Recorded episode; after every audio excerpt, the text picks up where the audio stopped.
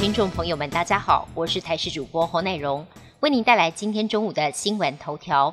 由于天气炎热，加上部分机组在周末发生故障，外界担忧供电稳定。台电表示，二十五号用电量创下史上第二高。由于在今天二十六号仍然有高温的机会，预估用电量仍然上看四千零七十万千瓦。之后用电量会随着预估降雨而减少。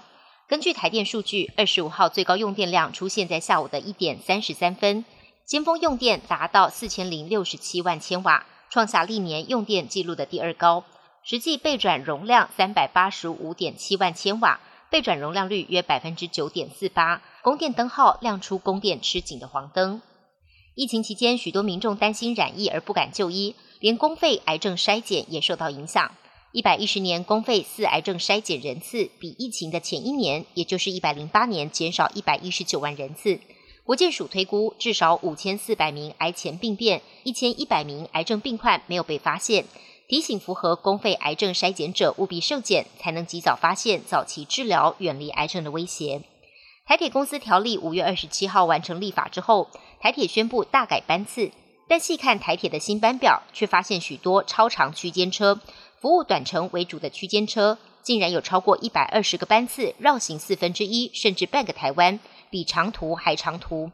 而且服务东部的倾斜式列车有十几班跑西部，奇怪班表遭到专家质疑。区间车应该增加服务班次，而不是拉长距离。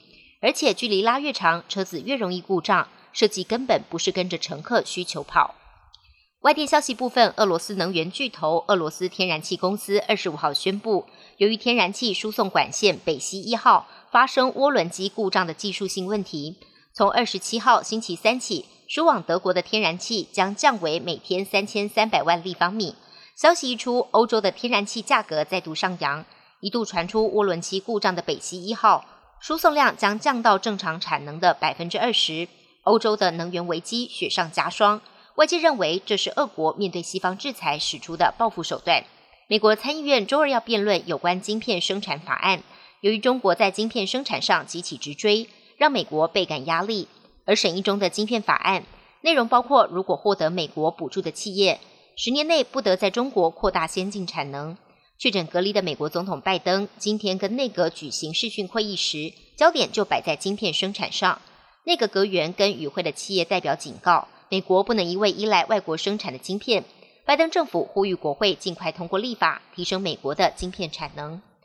世界卫生组织上周六将猴痘疫情列为国际公卫紧急事件，各国陆续沦陷。日本也在昨天通报全国首例出现在东京，患者是一名三十多岁男性。疾管单位并没有公布这名患者的国籍，不过证实他六月下旬的时候飞往欧洲，在当地曾经接触猴痘感染者。七月中旬入境日本，目前住院就诊，病情稳定。卫生单位正在跟地方合作疫调，进一步掌握患者在日本境内的接触史。本节新闻由台视新闻制作，感谢您的收听。更多内容请锁定台视各界新闻与台视新闻 YouTube 频道。